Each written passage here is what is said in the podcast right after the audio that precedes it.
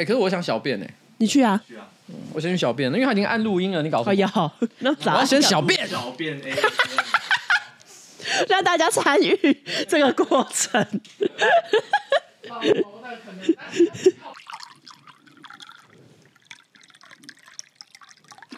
你在模仿，你在偷尿尿。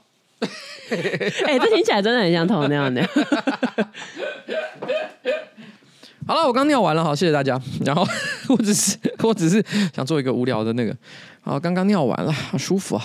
啊，家人们，老舒坦了。那什么东西？老舒坦什么之语哦？对，我在讲之语。你知道最近啊，因为你知道那个，我有一个制作人叫那个芝芝嘛。嗯。前一阵子啊，因为他很爱故意学中国抖音上面干片的那种语气 来取笑别人，然后后来因为他不小心，因为太常模仿，嗯，模仿到他有时候不小心生活当中就会讲出来。啊。然后所以他后来有一天就跟我讲说：“哎、欸，我不能再讲，我要戒之语。”嗯。我就说：“哦，是吗？”后来我现在变成说我每天都故意在他面前讲一堆：“哎、欸，家人们，老熟了。”那那为什么？你也会支 啊？因为我这个啊，这个这个知头知脑的，你吱吱叫，我吱吱叫，那我就很爱，我还故意在那边闹，就是一直说家人们老熟了，上车，这是什么意思？家人们，没有啦，就是中国抖音干片，其实它不是抖音干片，其实就是一个带货直播。Oh, oh. 他们有时候为了要表达跟观众之间那种亲近的感觉，嗯、所以他会称呼观众，就是说，哎、欸，家人们，应该是这个意思。我应该没有搞错那个脉络。那因为台湾没有这种说法，台湾会怎么说啊？我想想看，台湾应该要说大家亲朋好友，好像因为大家就是一个普通的称称谓，应该要更亲密一点。我不知道台湾有没有类似的说法，家人们。因为我觉得讲网友也是一个，就是好像一个、哦、一个概括性的称呼，它是很有距离的。嗯、你知道，我们应该有一个台湾味儿的说法。台湾味儿的说法是什么？我们弯弯的感觉。台湾会不会比较倾向帮粉丝群取一个名字，然后就用那个代称？是这样啊？可是中国也会做这件事情啊？哦是哦哈。完了，台湾找不到对应的词，那只能接受支语。你知道这件事情，我其实以前他就有一次有开个直播，嗯，很多人都喜欢帮自己的粉丝取名字，对，取一些可爱的昵称，通常跟自己的名字或者是某些特征是有些关系。哦、然后呢，大家都会努力在这件事情上发挥创意嘛，对不对？可是我我有跟他们讲说，其实我不太喜欢用这个方式对待我的观众，嗯，因为我觉得他们是我的观众，嗯，但也不见得百分之一百都认同我或喜欢我，对对，对对对。所以如果我要帮他们取一个这种称号的话，好像有一点把他们变得这个弱智化。我我不喜欢这样啊，就是。也许也许你真的是超级瞎听我，但是我觉得我不预设这个立场，嗯、所以我如果叫你们这个名字，好像我就是要把你们都洗脑，变成是那种瞎粉的那种感觉，对对对，所以我就不要。嗯，所以所以所以我那时候我记得我讲了一句话说，说绝对不会取一个像什么瓜宝啊、微博的那种称呼来称呼你们。我这直播本来明明是在讲说我不会有什么瓜宝这种名字，嗯，我只是拿这个当做一个范例，但结果大家都开始自称瓜宝，也没有到大家，但是有些人会开始自称。我心想说，哎、欸、哎、欸，你们有没有搞错？造成反效果。我我就是讲说不要。可是我就是因为他们是好意，你知道吗？哦，oh. 你又不可能对着好意说“我不要”，哦，因为他们想要表现出他们真的很喜欢你，所以就算你要叫他们刮宝，他们也觉得可以这样。对啊，所以我只能就是说默默的接受，就是我我只要看到这些肉，我都是叫哦，啊，感恩呐、啊，感恩的心，你是认爸，你是认爸。等一下，我发现我忘记那个了，什么？你要调好，那你先调。好了，那我们。耶！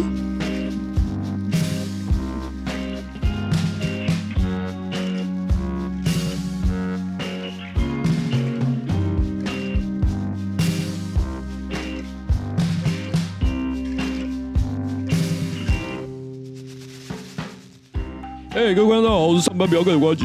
呃，我是彩铃。我们好像一次比一次低沉呢，为什么？为什么要用这个声音？我也不知道啊。想说 想说要搞点有趣的梗，但是好像也没有很有趣。对啊，这样有有趣。好了，今天是我们的新资料夹 Number One Seventy。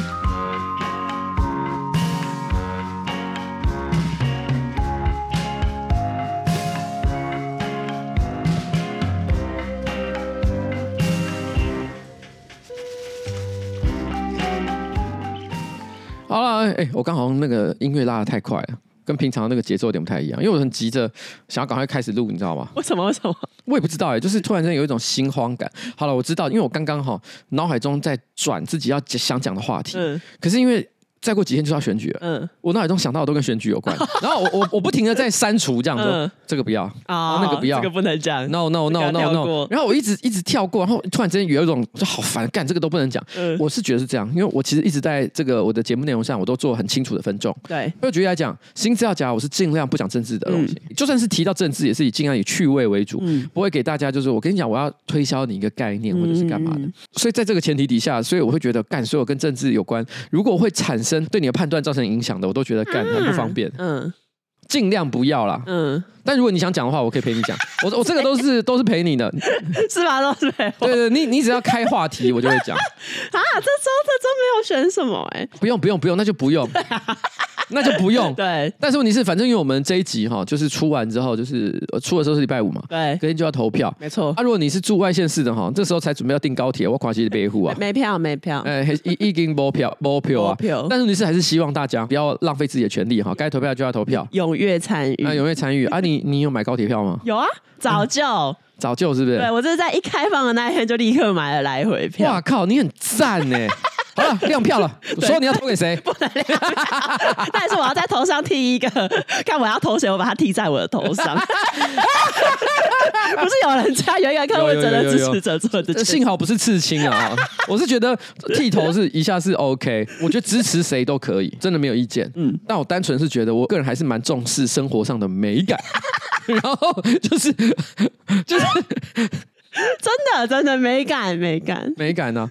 我记得像譬如说之前罗志强大安区的那个议员啊，这、嗯、现在是要选立委，对。然后他之前也曾经在头上剃了国民党的标志吧，党、哦、徽之类的是吗？对，超丑，你可能会觉得很言语，很难以言喻，就是说那那真的不是什么好看的东西，就是我不是讲国民党党徽不好看，对，哦，青天白日满地红，嗯，很棒哈、哦，但是。哎、欸，你你知道一件事吗？你知道党徽是青天白日嘛？嗯，那国徽也是青天白日嘛？嗯、但你知道他们同样都是蓝底，然后白白色的太阳。对对对对。对啊，你知道其实他们不一样吗？同样也是有很多锯齿。我记得有一个是那个锯齿会碰到圆圈，嗯，啊，党徽是不会碰到圆圈。嗯，他们用这个方式表示说不一样啊，我敢啊，啊，不一样但很像，对，很像。好了，这不重要了 哈，不重要不重要啊，我只是单纯的讲一下，就是说这些都是属于。我个人没有很喜欢的行为，但我觉得大家要做表达自己的政治立场，我觉得都很 OK。嗯，我只是说，嗯，纯粹就美感。我个人是觉得，我就算再瞎挺一个人，我都不会做这件事情。而且撇除美感的部分，你这样子踢，你其实是无法进去投票的。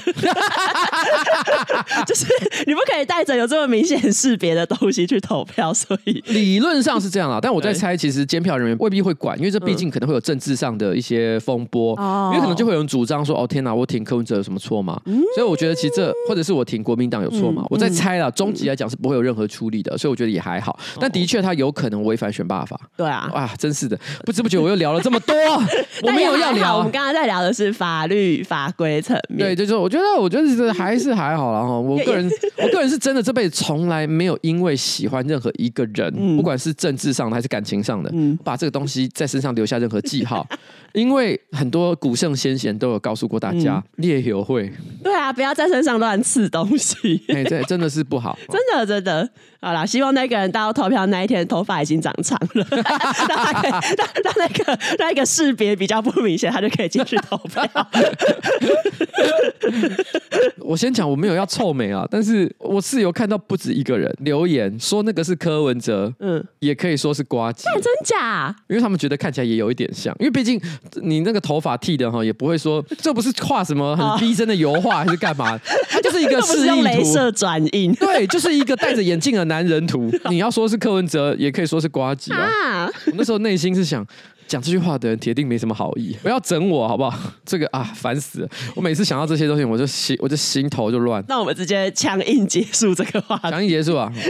好，那接下来呢，就是因为上周我们不是有讲到说跨年的时候，联合航空有推出一个方案，就是你可以搭一架飞机，然后跨两次年嘛。然后因为我们那时候不是说哦，他如果赶不上，那可以飞远一点。但是就有网友说呢，洛杉矶跟纽约呢都是位在夏威夷以东的地方，时间会比夏威夷还要快，所以呢，不管飞机飞得多快，去到美国的本土都已经进入二零二四年，所以、都是直接比喻你啊，我嘛唔知啊被被 都五一加卡后，对啊，不然飞欧洲嘛，好不好？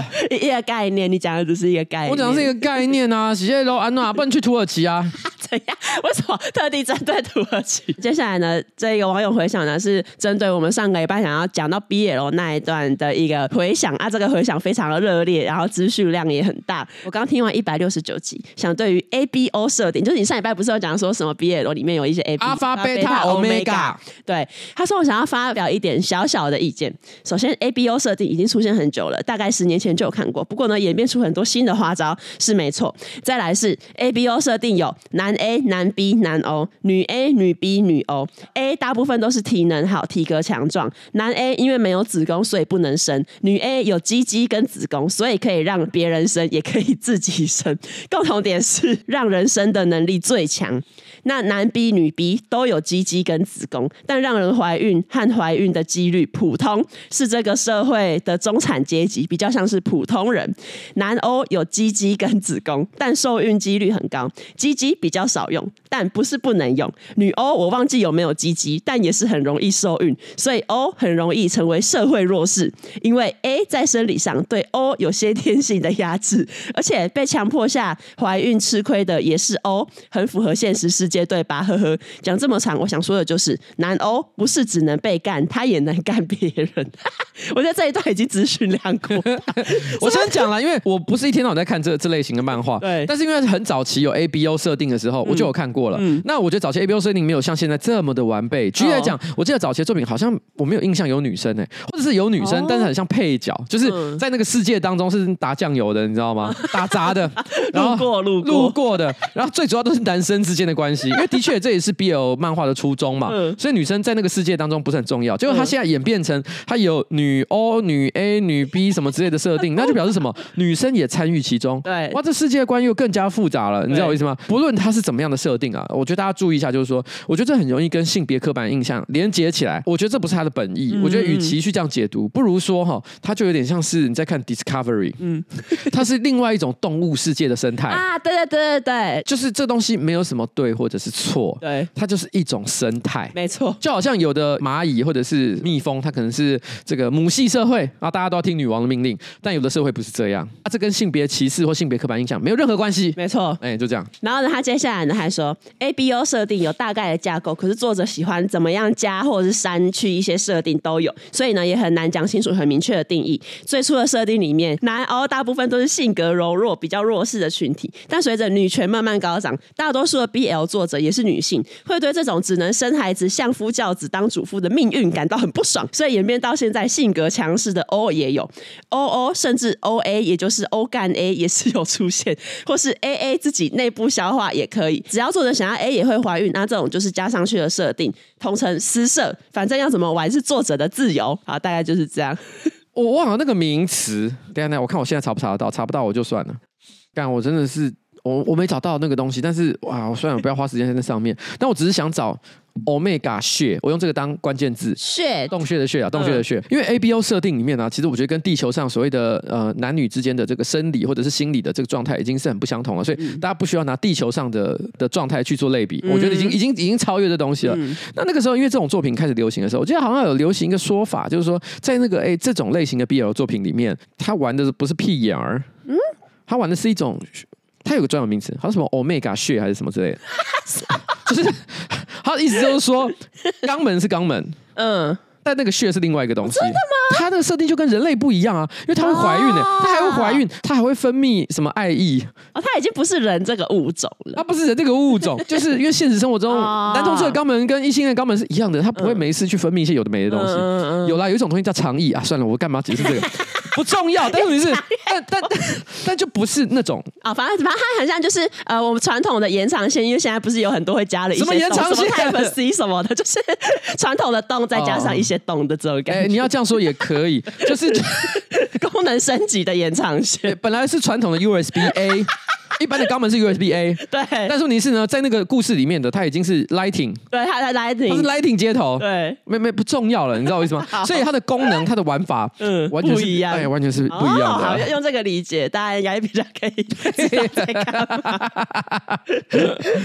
很烦呐，就是这样。反正就是这样，反正因为这个听众他讲了很多关于 A B O 的，那如果有兴趣，大家可以自己在就是上网搜寻，因为我要完全念完实在是太长了。然后反正这个听众就说，因为我是资深的腐女，所以呢，对于你你们有讨论到这个世界很开心，只是想跟你们分享一下我的看法，希望你们不要嫌弃，就是这样。不会不会不会嫌弃，因为我自己本身不算是。腐男，我对 BL 作品呢是抱持一个开放的态度，然后基于社会研究的立场，然后去看，所以我不会说自己是专家啦。嗯、但是我一直对于这种怎么讲呢，不同类型的作品是充满好奇的。好、嗯，如果你喜欢这类型的作品，或者也有好奇心的话，对，可以自行去上网搜寻研究一下，探索，来探索。好，那接下来进入到我们本集的业配干爹，我们本集的干爹是这是什么？Z Z Z Z Sleeper Z Z Sleeper 忘忧枕。我跟你讲，Z Z 这有两个意思，你知道吗？嗯 Z Z 第一个哈，就是看漫画的时候，不是常看到有人打呼就会 Z Z Z Z Z。哎、欸，我从小都不知道这东西是为什么，因为打呼声音跟 Z Z 比，明明就不一样。对啊，为什么是 Z Z Z Z Z？其实我不知道，我还没做过研究。但不管怎么样，反正它是睡觉的意思。嗯，所以 Z Z Sleeper 呢，其实它一方面是告诉你说，这一个枕头呢，可以让你这个高枕无忧、嗯、一夜好眠之外，嗯、那我觉得 Z Z 也给人一种很强的感觉。什么很强的感觉？你不觉得其实有很多动漫画，嗯，如果他要跟你讲说它是一个续集作品，而且是续集作品比原来作品还更好的话，啊、就这样 Z 啊，钢弹 Z。哦，末日 Z 战，对，末日 Z 战，七龙珠 Z，哦，有有一种终极救急的感觉，哎，终极的感觉，终极版。所以他一方面告诉你说，这可以让你好睡，嗯，二方面告诉你讲说，它是一个。Sleeper，而且是一个 Super Sleeper，哦，是一个枕头的终极进化版的感觉。没错，我跟你讲，你再想象一下哈，你在忙碌一整天，你下班之后，你在睡前洗了一个热水澡，然后你在房间呢点了一些精油，播放白噪音的清单，你钻进假日刚刚洗好的棉被里面，想要享受一夜好眠，但怎么都觉得脖子很酸，翻来覆去你就找不到一个对的角度。这个时候你需要什么？忘忧枕。哎，没错，你有拿到忘忧枕？有忘忧枕呢，哈，它其实你有睡是不是？我觉得还不错哈。我想忘忧枕呢，它其实是跟你一般传统造型的枕头略有点不太一样。嗯，哦，它有一个独特的线条。对，它它就是有腰身的枕头。对，有腰身的枕头，它那个弧线呢，可以温柔的托住你颈肩跟头部之间的线条。没错，让你可以在睡觉的时候感觉到非常的舒适。而且它在不同边都有根据男生女生不同的肩宽去设计那一个高度。跟那一个曲线，所以呢，它其实是一个呃，不管你是男生还是女生都非常适用的一个枕头。那忘忧枕呢，它的好处是什么呢？它就是集结了市售常见的三大枕头的优点。可能有些人很喜欢睡记忆枕，然后觉得它的支撑度很好。那这个呢，忘忧枕有。那有人喜欢乳胶枕，因为觉得它很柔软，这一点呢，忘忧枕也有。那有人喜欢羽绒枕，因为觉得羽绒枕比较透气，睡起来呢比较舒适。那这一个优点呢，忘忧枕也有。而且呢，忘忧枕呢还通过最严格的欧盟检验标准。一百九十七项，它真的是非常的有品质上的保证的，没错。而且我这边要讲一下哈，因为我个人呢，这个大家都知道，我睡眠上是有一些小障碍的，嗯，有些辛苦的地方。嗯，那因为我又有加上有过敏的问题，嗯、所以我通常都是侧睡为主。哎、欸，我也是侧睡，哎，对，但这个个人习惯啊，嗯、没差。可是你如果去买传统枕头的话，你就会知道，其实它有两种，一种是侧睡枕，哦，对，然后一种是正睡枕，两者的差别是什么呢？通常来讲，正睡的枕哦，通常它会比较低一点点，原因是因为你正睡的姿势啊，不需要太高，哦，就脖子。不能垫太高，不然会不舒服。啊，但是问题是，如果你侧睡怎么办？嗯，因为你的肩膀可能是宽的，对，所以这个时候你就要比较高的枕头，没错。所以你去买传统枕头的时候，他就会告诉你说，你是要正睡呢，还是要侧睡？对，哦，这有差别。嗯，那我因为我侧睡多，我以前买侧睡枕，可是有的时候可能睡睡，你会觉得不舒服，想正睡。对，啊，那个时候你就会觉得说，干枕头有够高，很很不舒服，对不对？没错，没错。哎，可是我们这个 ZZ Sleeper 忘忧枕哦，它特特别的地方就在于说，它中间虽然有一个往下凹的一个弧度，是让你正睡之用，可是它侧面两边呢，它保留了一个空间是比较高的高度，可以让你在侧睡的时候，你只要滚到旁边去，嗯，刚刚好。就是侧睡的角度，没错，所以就是一颗枕头，不管你要正睡还是侧睡都可以，是一颗集结各种优点的全方位枕头。那呢，如果呢你想要买这一个枕头呢，现在呢点击我们资讯栏链接下单，有品牌限定的优惠，使用 FB Line 手机号码登录就可以享有新资料夹的听众五二折的优惠。谢谢我们的干爹 ZZ Sleeper 忘忧枕。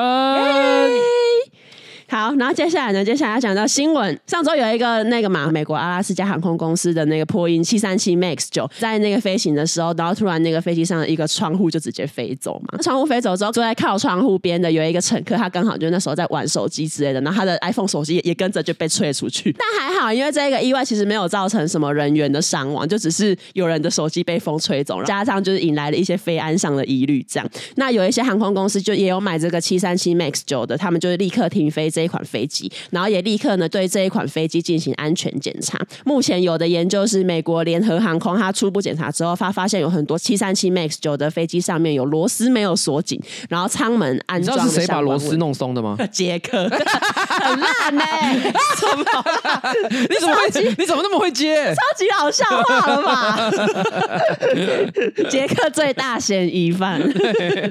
因为我刚刚不是说有一个乘客他的 iPhone 被吹走嘛？当时呢，就飞机是在五千公尺的高度，所以等于说他的 iPhone 呢从五千公尺的高度呢掉到美国的西北部华盛顿州。那刚好呢被一个叫做 Base 的男生捡到，捡到之后他就把捡到 iPhone 的照片 PO 到 X 上面，然后从那个照片里面你可以看到那个 iPhone 它基本上是完好无损，电池还有四十四帕的电力。我看那个文章就底下就有很多网友说，哇，这个堪比 Nokia 三三一零的神机出现。其实，哎，等一下我看一下，我记得我有我有找那个照片，你等我一下，我发现应该是没看错啊。它有装保护壳，所以不是裸机，这不是裸机，它有一个很薄的外框，嗯、但因为我不知道是什么品牌，然后、嗯、不管它是犀牛顿还是 Castify 还是任何一个品牌，还是 Mag Easy，还是 Mag Easy，不管是哪一个厂牌哈，赶、嗯、快出来认领一下，哦，赶快出来把这个东西抢走，对，你知道吗？哎、欸，这是你最佳的活广告、欸，真的，只要去认领这个活广告，你之后可以有一两年不用花钱买任何广告，没错，而且我那时候有看一下那个待机画面哈，那很好笑，它的待机画面呢正好。是一张截图，嗯，然后那个截图其实是提到，就是因为他们搭这个阿拉斯加航空的一些托运的内容，嗯，它是关于这个方面的讯息，嗯，里面提到就是说，你使用阿拉斯加的航空的行李托运服务啊，需要外加七十美金的费用。因为这个无聊的新闻，我才知道阿拉斯加航空的托运费有够贵，哎，七十美啊，居然要两千多块呢，差不多啊，哦，真的吗？行李托运不就是这么贵吗？行李托运有这么贵吗？哎，老婆。行李托运要两千块，差不多啊。联航，差不多啊。嗯，哎、欸，天哪，我假币不在币给呢。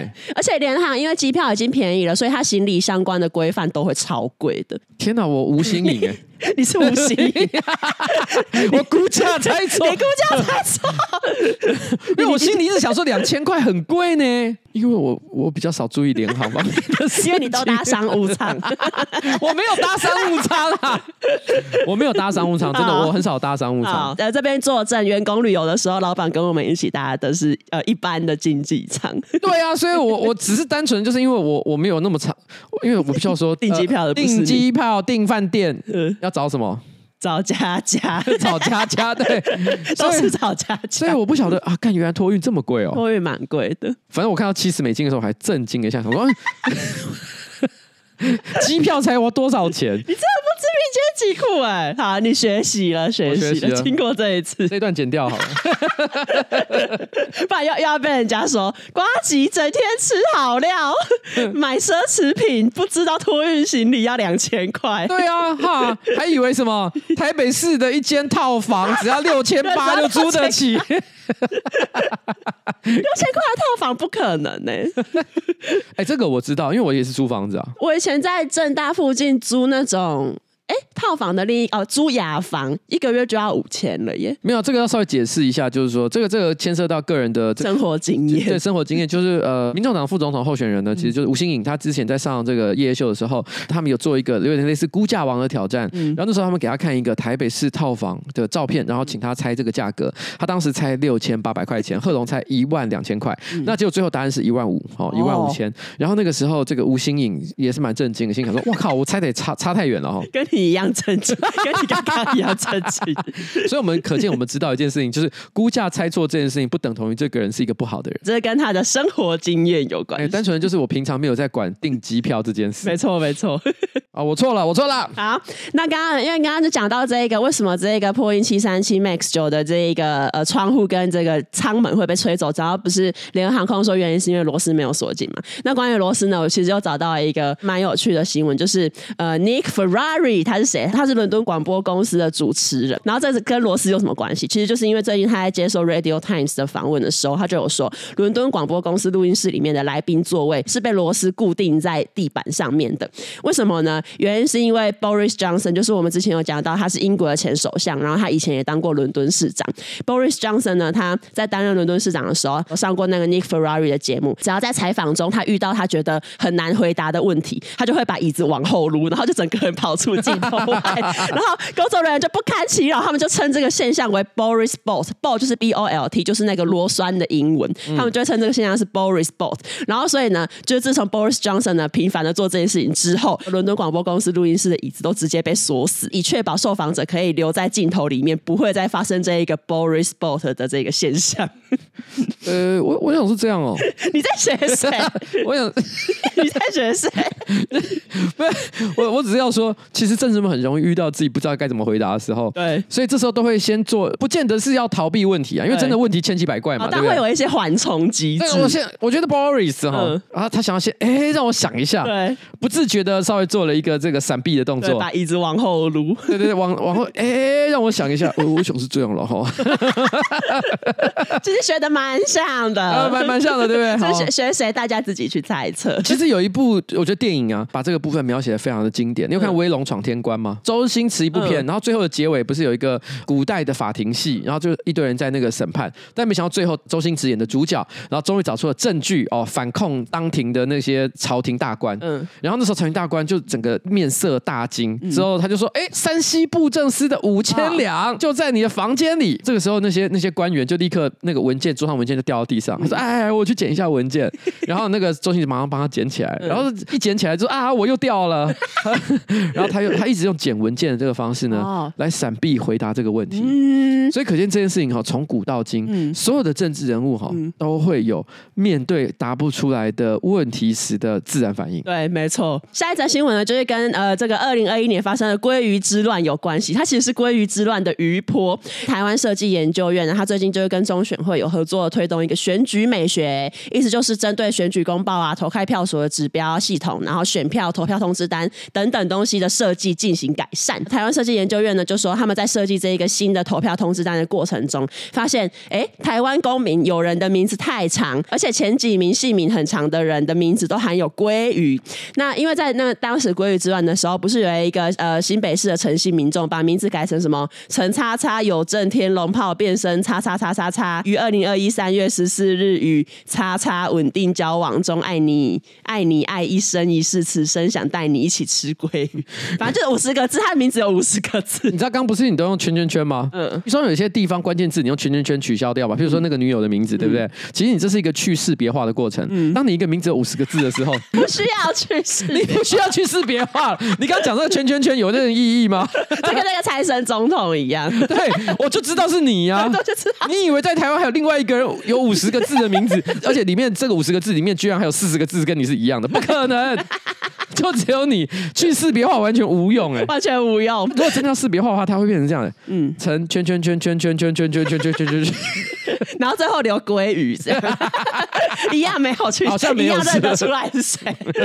然后反正这个台湾设计研究院呢，就说台湾有名字这么长的人的记录，所以呢，他们必须呢在那个投票通知单上面呢，把这个姓名的栏位扩大，然后为了容下最长名字的所有字，新版的那个投票通知单它还在测试中，不会在今年的大选出现，会在明年出现。这样，选务人员呢，嗯、他们不是通常都要唱票？如果他们当那个候选人的话，啊、他会变成是这样：陈圈圈有震天龙炮变身圈圈圈圈圈，于二零二一年三月十四日与圈圈稳定交往，爱你一生一世，此生想带你一起吃鲑鱼，一票，开到隔天，再开到隔天。他发疯哎、欸，真发疯！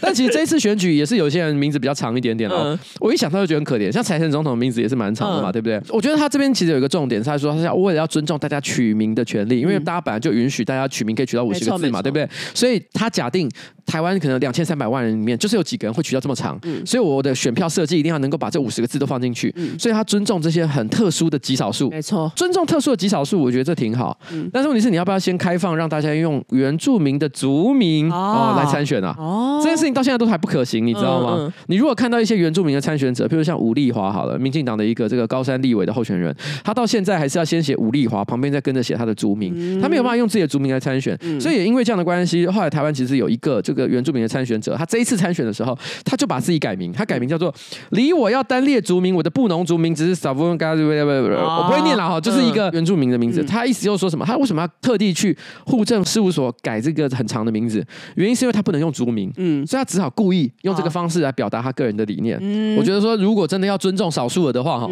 这个事情是不是可以？我觉得做可能比改善你的选票还来得更加重要，是一个不错的建议。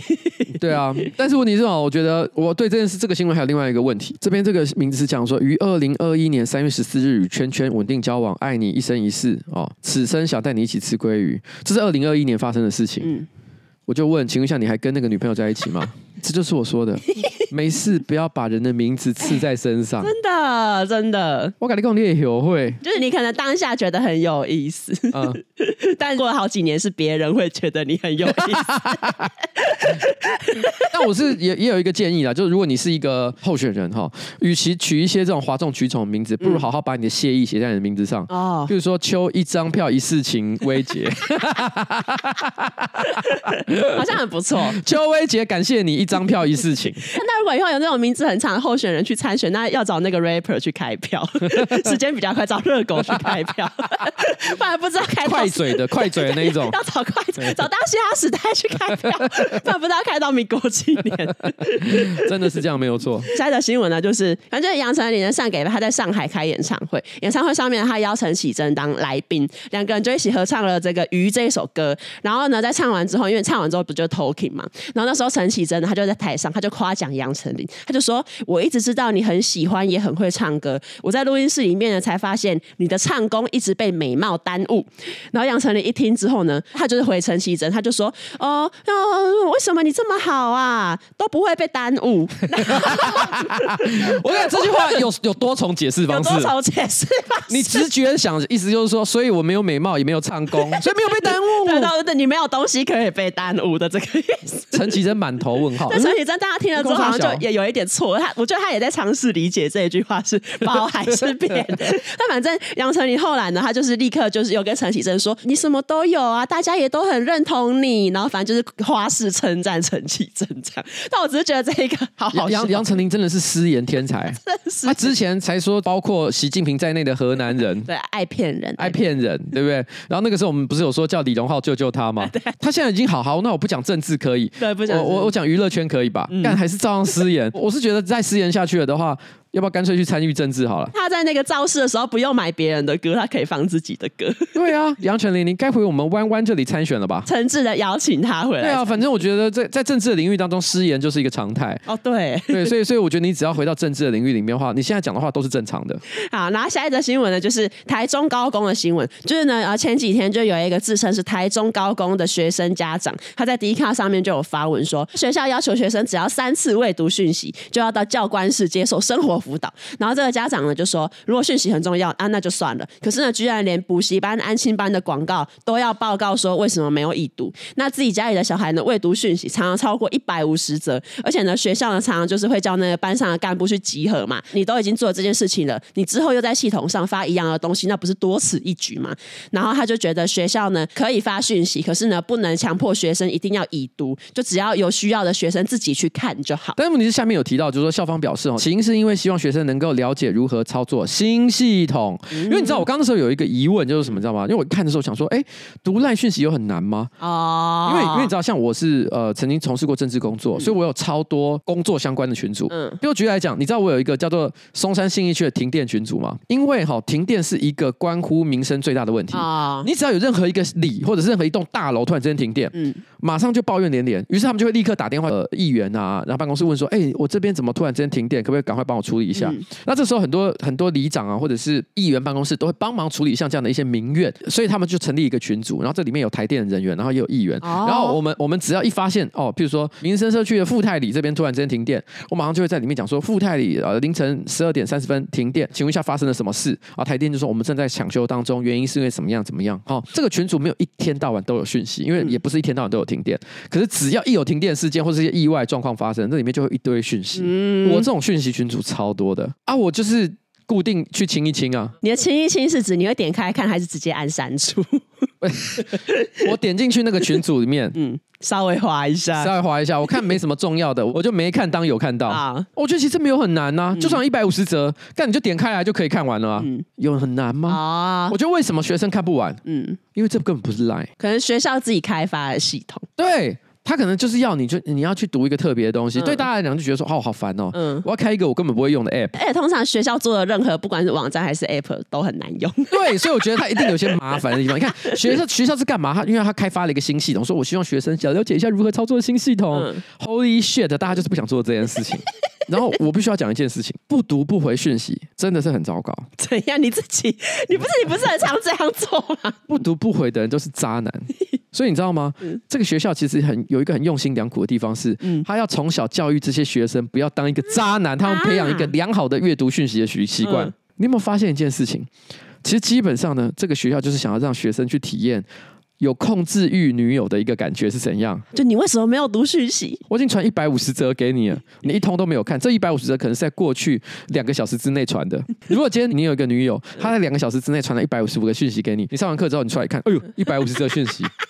你会不会不敢点开来？手机变成按摩棒，对，疯狂震动，一百五十车太多。这个学校有没有很烦呢、啊？这真的蛮烦的。你可能一开始会觉得说啊，学校就是一些公告讯息，去读一下而已。嗯、其实你站在那个学生的立场想，就会觉得学校其实就是很很毒啊。哦，我有一定要看吗？哦、对啊，而且而且，因为我觉得家长说的很有道理。他如果都已经叫干部去集合，回班上讲这一些资讯了，那干嘛还要在网络上教学生去看？我以前念高中、念大学的时候是没有手机的啊。我有因为这样的关系，没有办法参与学校的生活吗？哦，这也不会。然后班上不是有公布栏吗？然后我会因此忘记交学校的作业吗？哦、你会忘记，譬如说什么带卫生纸手帕，嗯、你会忘记交作业，你会忘记带什么必要的物品来学校，完全就是因为你不在乎。嗯，跟你有有没有手机是没有关系的。啊、哦，就如果是你会在乎的讯息，那你就会去注意。对啊，所以他这个学校他其实要求你要一直注意去划手机，才能够被生活辅导。最终的结果就让大家都被资讯焦虑症给淹没。啊、这个教学方式我真的是觉得。蛮莫名其妙的，我也觉得。那、啊、如果说今天这个学校就是一个控制欲女友，那你要怎么对付学校？我跟你讲，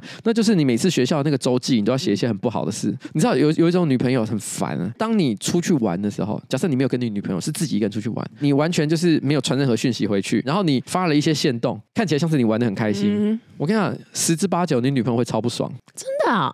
啊，你你不是这种人嘛，对不对？哦，就是会觉得哦，你没有我的情况下，你一个人玩的很开心，好啊，好啊，那你不用回来啦，你在外面野啊。要怎么联想到？来来来来，我看到有一个人有表情反应，快点来。他突然在抬头了，他一定不是想到我。来，你说说看，对啊，这亲身经历，我们要听一下，我们要听一下冬夜的亲身经历。我刚是不是说到你的心坎里？情侣还是要尊重、友善、包容。你是不是有过这样的经验？你说，就是你你自己一个人去做别的事情，你有可能有事情跟他讲，但是这次过程当中，你可能就是完全没有传任何讯息给他，然后你可能发了一些线动或者一些照片，然后看起来玩的很开心，然后女朋友在生气。我是有过蛮多这样的经验，但你应该也有过蛮多这样的经验。我，我跟你讲，不见得需要到有控制欲，我觉得很多女朋友多少会有这样的心情。对，我知道我老婆曾经跟我讲过一句话，我后来她讲这句话的时候，我就接受了，因为我以前。谨慎，板娘警告你谨慎发言。我我我我曾经就发现我自己一个人，比如我去，我每年就去滑雪嘛。啊，我老婆不对滑雪没什么兴趣，所以我就自己去。前一两年我自己一个人去滑雪的时候，每次她都生气。后来他又跟我讲了一个理由，我其实也觉得好烦，说你看你气三小，嗯，他就跟我说，因为我会觉得你一个人去滑雪的那五天，你没有一直传讯息给我，你也回来的时候没有想要买任何的纪念品送给我，嗯，会让我有种感觉是这五天里面你完全没有想到我。哦，你这时候你是没有跟我在一起的，嗯，那他会觉得很寂寞，嗯嗯，我觉得其实听起来还是有点道理。来，东叶，你说是不是？代表你们相爱二十年，爱情依然坚挺 哦。但是如果你们没有相爱这么久，可能才两三年，就不要这样搞自己的另一半。好了，我跟你讲，东叶其实应该是在讲他之前的这个关系里面有像这样的状况，可是，在彩玲这边就没有嘛？是吗？是吗？你你自己回答。谨慎发言。后来我觉得我能理解以前对象有这种感觉的原因，因为我当兵的时候，他感觉每天都很开心。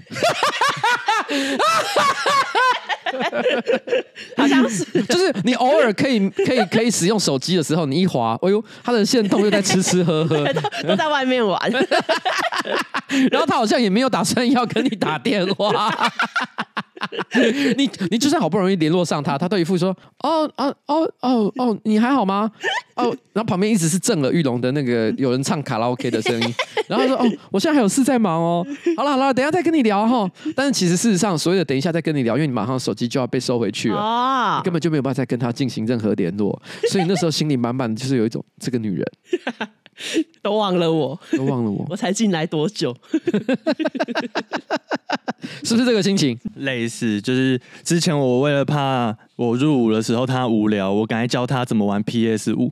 然后后来我打给他的时候，他都在玩哈利波特。他会挂着跟我讲话，但是你会很明显的感觉到他一直在打哈利波特，没有在跟你讲话。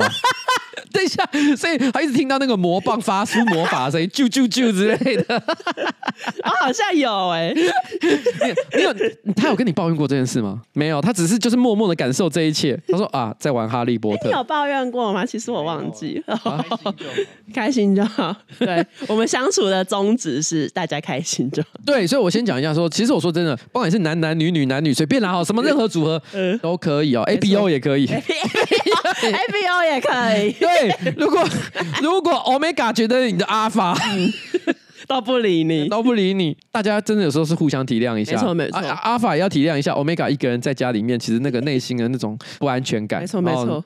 大家要互相照顾，互相照顾，对，这就是一个情侣相处的终极诀窍，终极诀窍。所以你知道吗？所以我后来哈就知道这种事情该怎么处理，你知道吗？怎么处理？第一个事情就是你要常常想到的时候就传个简讯过去，嗯。第二个就是不停的在简讯里面跟他说我过得好惨。我玩的不开心。哦，你你反过来利用那一个传讯息的系统。今天这次去滑雪哈，我的雪伴都超雷的，逼我去做这个，逼我去做那个。哎，但其实那同时候一直在跟他们喝啤酒。没有啦，我我我我我现在要跟我老婆讲一下，我知道这是一个诀窍，但我没有这样做。我说的都是真的，我说的都是真的。你是不是又帮自己挖了一个出不来的坑？所以这些学生哦，你以后记得周记写给学校的那个联络周记，嗯，你的周末都要写的痛苦一点啊。你不要写的说你在外面玩的很开心，你要干嘛？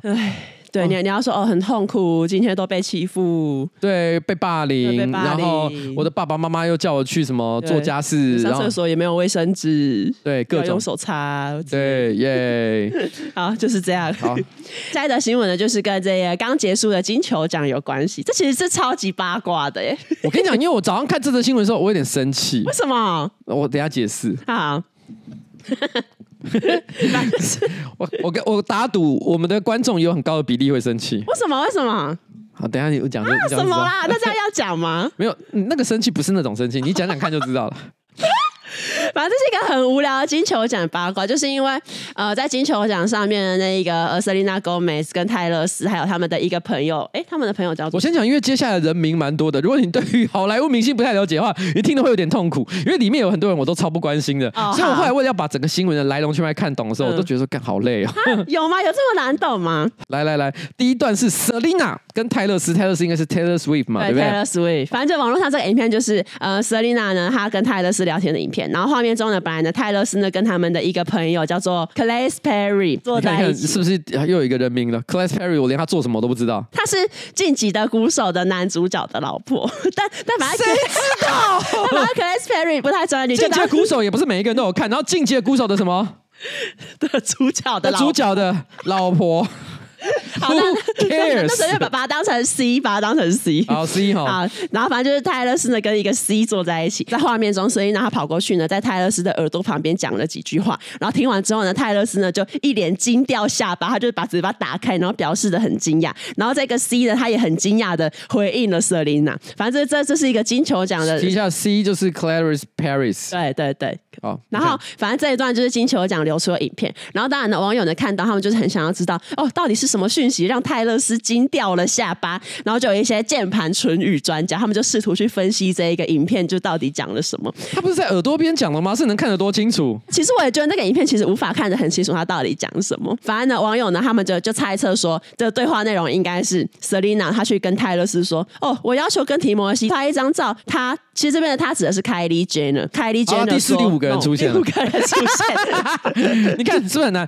我很多人不知道 Kylie Jenner 是谁，来要不要解释解释一下？Kylie Jenner 就是呃卡戴珊家族的一员，然后他为什么姓 Jenner 不是姓卡戴珊？一呃就是因为他们是同一个妈妈，可是他们是不同的爸爸。然后呢，Timothy 是哪一位呢？就是呃我们俗称甜茶的那一个甜茶那位哈，他有演沙丘，对，还有旺卡。旺卡让他有名的，对，Call me by your name 哦，Timothy 哈，Timothy 哈。为什么会讲到这个组合？就是因为呃，提摩西最近他就是跟 Kylie Jenner 在交往，然后当然就是有很多提摩西的粉丝不太爽这样。然后提摩西出席金球奖的时候，他是带着 Kylie Jenner 一起出席。但是为什么他们会说 Selina 想要跟提摩西拍照被拒绝呢？他也是有一个背景的，有一个背景，因为 Selina 跟提摩西在二零一八年因为有合作一部 Woody Allen 的电影，啊、第六个人，伍迪艾伦，伍迪艾伦超不臭样，反正他们就是之前有合作过。电影，所以呢，网友就是觉得，呃，他们交情应该也不错。然后在 Instagram 的时候，他们还有一起直播过，对对对，所以感觉交情就很好嘛。对，然后加上就是去年 有第六个人，对，你看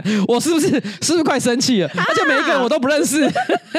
反正去年 Kylie Jenner 跟 Hailey Bieber，Hailey Bieber 是谁？他是 Justin Bieber。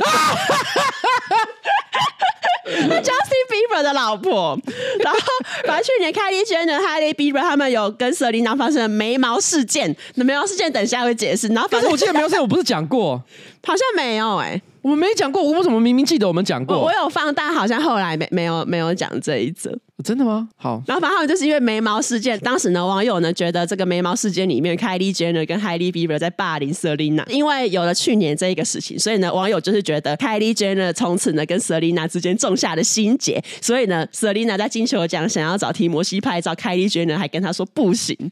然后，但是后来根据一个，我觉得快要接触到，我觉得大家会发脾气的核心啊。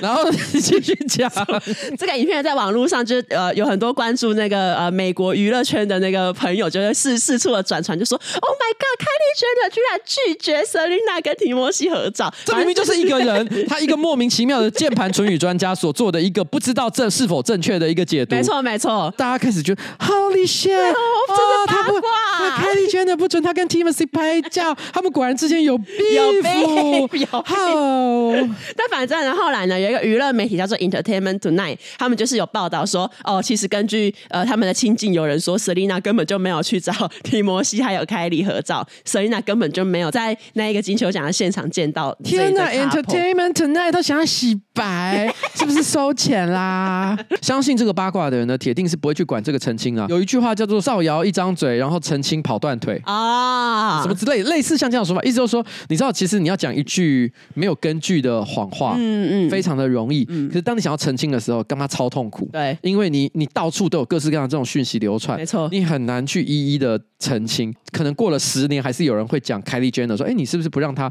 不让 Timothy 跟金球奖事件以后，大家会说这是金球奖事件，超烦，对不对？所以，可我先讲，我也不知道是真是假了哈。搞不好那个唇语专家也是真的，也说不一定。我 I don't know，因为 I don't care。嗯，但是你是呢？因为你很显显然的，因为那个眉毛事件呢，很多人也不知道到底发生了什么事情，所以显然你也有做好这个准备。你要不要跟大家解释一下什么是眉毛事件？眉毛事件很荒谬。反正在去年三月发生的眉毛事件，然后什么事情呢？反正就是当时呢，Selena Gomez 呢，她去素眉，不是不是那个素眉，是塑胶的素眉毛的眉。然后她就在她的 IG 上面发了一段影片，说她自己素眉失败，所以可能眉形长得很怪啊，然后做坏了之类的。Selena 这样开自己的玩笑。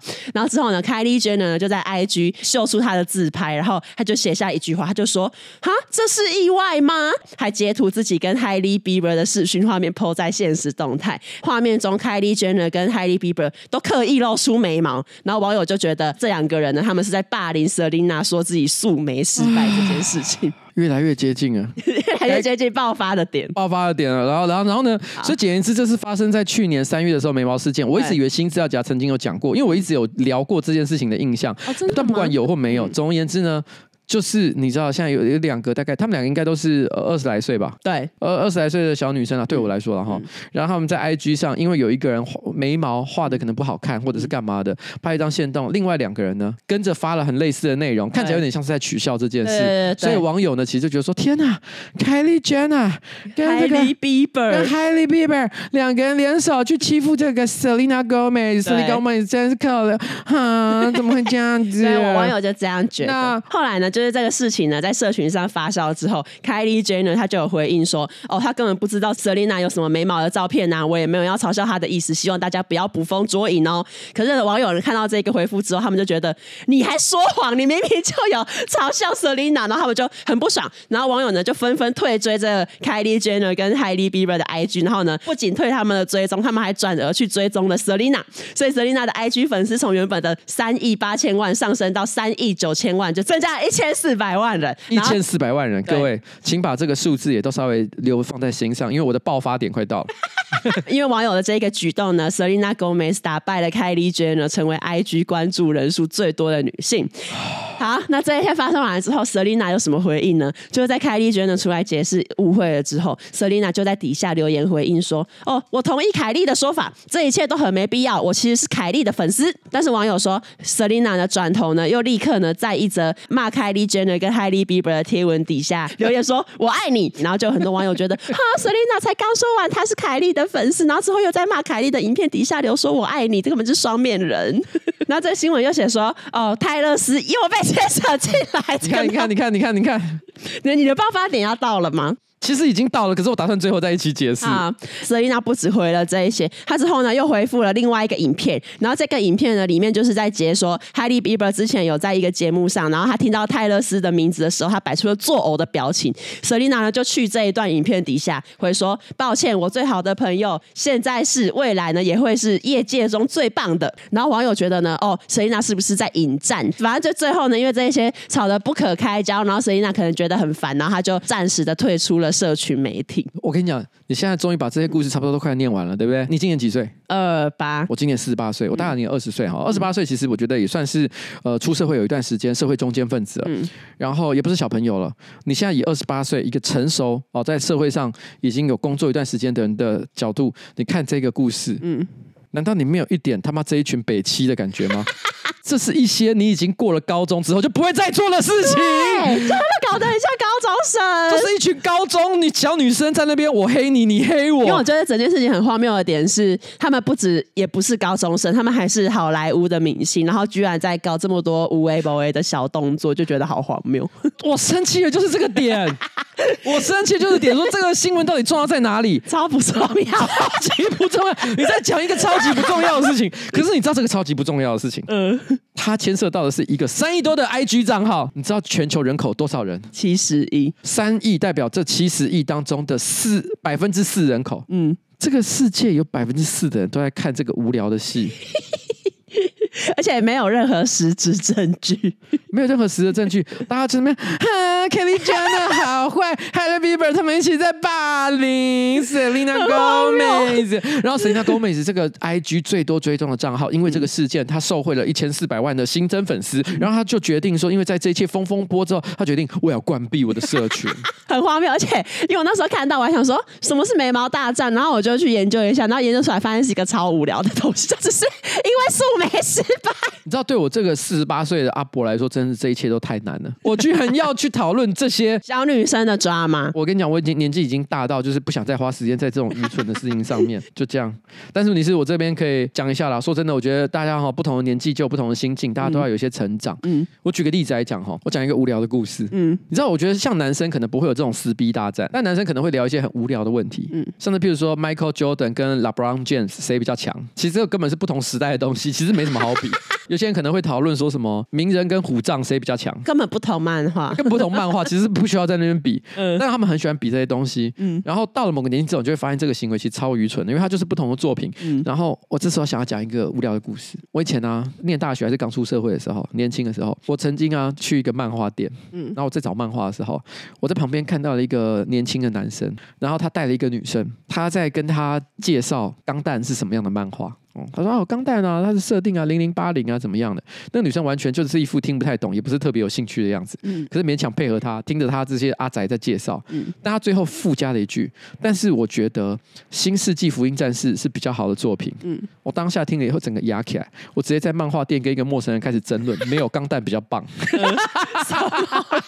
我觉得你这讲法不对，我觉得你没有真的很了解钢弹这个作品在动画历史上的意义。嗯，两个人就在那边吵起来。嗯，然后三十岁之后的我。那是三十岁以前的事情，嗯、我就已经知道一件事，其实两个作品都很棒。你喜欢《新世纪福音战士》，赞；我喜欢《钢弹》，赞。我们两个都赞，我们都是喜欢动画的好朋友，这样才是对的吧？嗯，好啦，一月十四号，希望大家也有一样的想法。一月十四号已经投完票了，对，投完票了。投票之前，大家一片激情，嗯，你支持你的，我支持我的，没关系，大家总是互相就是不同的针锋相对，我觉得很合理啊。嗯、选完之后哈。回归正常，尊重选举的结果，然后呢，也尊重有不同意见的人。嗯，大家都要好好生活啊啊！那那怎怎么会从 Selina 然后讲到投票？我只是突然间有感而发，突然有感而发，有感而发，因为我其实就是说我以前也是很幼稚嘛，我在这边比嘛。哦，到某个年纪你就会知道这真的不重要，没什么好吵的，没什么好吵的。嗯，好，节目最后呢，要分享一则我是混蛋嘛。那如果想要投稿的话，可以私讯瓜姐的脸书粉专，或者是私讯新扎甲的 IG New Folder 啦。他说：“怪才你们好，我想要投稿我是混蛋吗。”前阵子呢，我去我去参加朋友的婚礼，到场我们高中的同学开一桌，大家一起讲干话、吃饭、喝酒，好不快乐。到婚宴中间呢，已经吃饱喝足的我就开始划手机看漫画。挂号魔法帽的工作室超好看，因为我在看漫画，所以呢就没有注意到台上发生了什么事情，只知道进行到女生在抽花球的 part。既是男性又单身的我呢，意识到台上发生的事情与我无关，我就继续低头划手机。回过神来，发现我朋友都在叫我上台，什么都不知道，还在厘清现场情况的我，本来还想想要继续坐在位置上。没想到婚礼主持人直接点名，对，就是那个戴眼镜的帅哥，没错，就是你，不要转头了，快点上台。他他要把我叫上台，我只好在毫不知情的情况下上台。到台上发现原来是抽到花球的伴娘，刚刚说了真有的条件之后，我同桌的朋友呢硬是把我哄上台，说我符合资格。正当我觉得那几个朋友真是王八蛋，下台之后呢，我要好好的修理他们的时候，这时候呢，婚礼主持人问了新郎我跟他的关系，新郎说他是我的高中同学啦。那正当呢主持人要继续问他问题的时候，新郎呢突然冷不防的补了一句：“他是钢琴小王子哦。”主持人就瞪大了眼睛，仿佛他职业生涯中没有遇过这么巧的事情。因为现场刚好就准备一台三角钢琴，我现场也是一个问号问号的反应。正当我还没有回过神来的时候，主持人马上问了饭店的人可不可以让我弹钢琴。得到同意之后，马上一群饭店的人员上来，把钢琴上面的布幕移开，然后呢，椅子架好，让我弹钢琴。他说：“没错，啊、好可怕哦！没错，我高中的时候的确是很常在同学面前弹钢琴秀琴技，但那已经是。”十四年前的事情了，在这十四年之中，我弹钢琴的次数一次也没有，一根手指头都没有弹过。想当然了，我根本完全不会弹。我很想拒绝，但主持人已经请现场两百多位的嘉宾帮我掌声鼓励。我同学那一桌掌声的最大声，眼看已经有这么多工作人员上来帮我把钢琴架好，全场两百多人的眼光都都注目在我身上。我顿时意识到了，这里将是我死亡的场所。这个是什么？穷途笔现的时刻，对，当你那个匕首出现的时候，你就知道，我就要死在这里。他说：“我就这样充满压力的坐上了位置。正当我还打算弹小蜜蜂或是踩到猫来糊弄过去的时候，主持人仿佛看透了我的灵魂，冷悠悠的补了一句：‘你要是弹小蜜蜂或是小星星或是踩到猫这种曲子，我就杀了你。’”怎么办？我唯一的招式也被破解。难道我剩下的办法只剩在两百多人的这个现场献上我肯定烂透了的钢琴吗？人生跑马灯顿时在我眼前跑过了一遍，死亡的幽谷出现在我面前，然后我就弹了。我忘记当下弹了什么，只知道是我唯一一个记得的曲目。本来我还打算只用单手弹比较简单的方式来躲过危机，但没想到更惨。十四年呢没有弹过琴的我，是要我弹一个鸡巴，我马上就弹错了好几个音。于是我就这样子死在了舞台上，死在了两百多人众目睽睽之下。主持人瞪大了眼睛，应该想都想不到，我的钢琴竟然真的这么烂，只好赶快叫我不要再弹了。后面的事情我几乎没有印象，只知道主持人讲了几句勉励的话之后呢，把我请了下台。下台后的我呢，只想忘掉一切，但之后不论是去上厕所，还是出去搭车的时候，都还是遇到有人跟我说：“哎，琴弹得不错哦。”Oh my god！我只是来吃个喜酒，怎么知道会成为我的处刑现场？当天绝对是我人生中最尴尬、这个叫放那个处刑的那个音乐。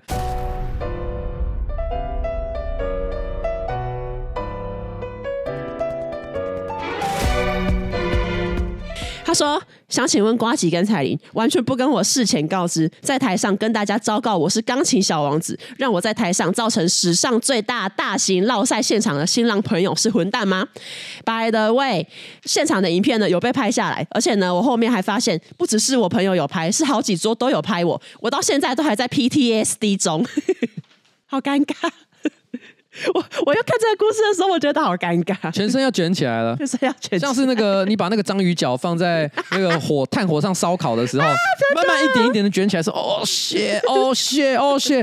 可是我我跟你讲好，我现在跟大家讲一个算是社会常识。啊，不要随便叫别人表演才艺。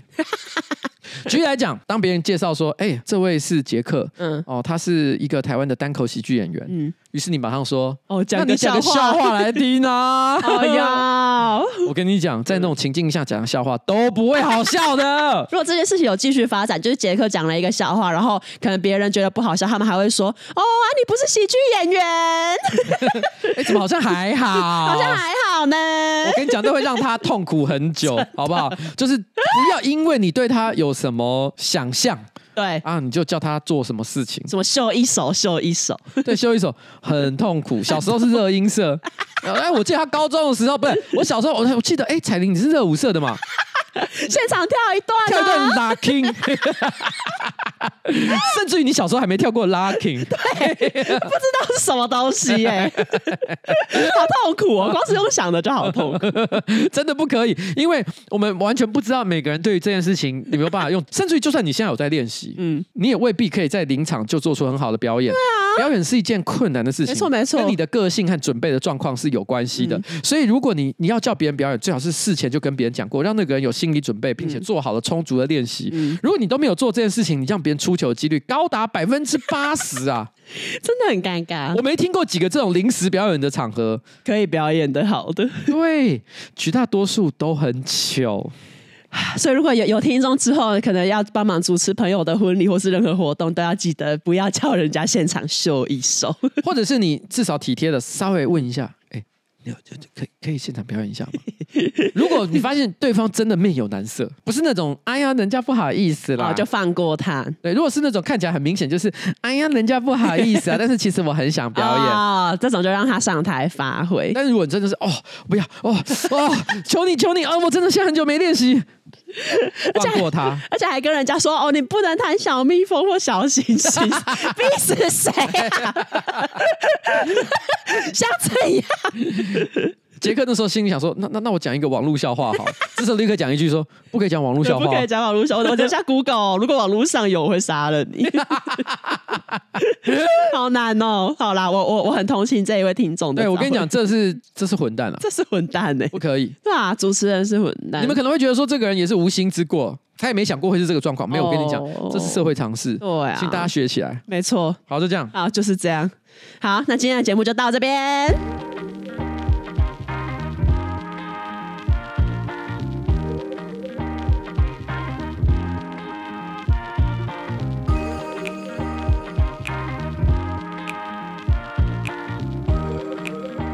哎，我跟你讲，很多观众哈都喜欢在睡前的时候听我们的新资料夹，或是我个人直播的内容了。节目都已经要结束了。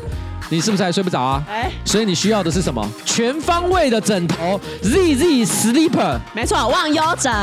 忘忧枕呢是物理治疗师跟医师设计制作哈，有记忆枕的支撑，有乳胶枕的柔软，也有羽绒枕的透气，还通过严格欧盟检验标准一百九十七项。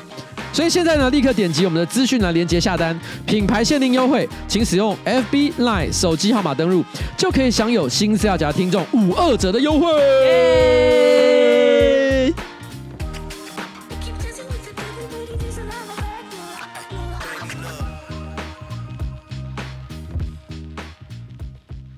好了，拜拜，拜拜。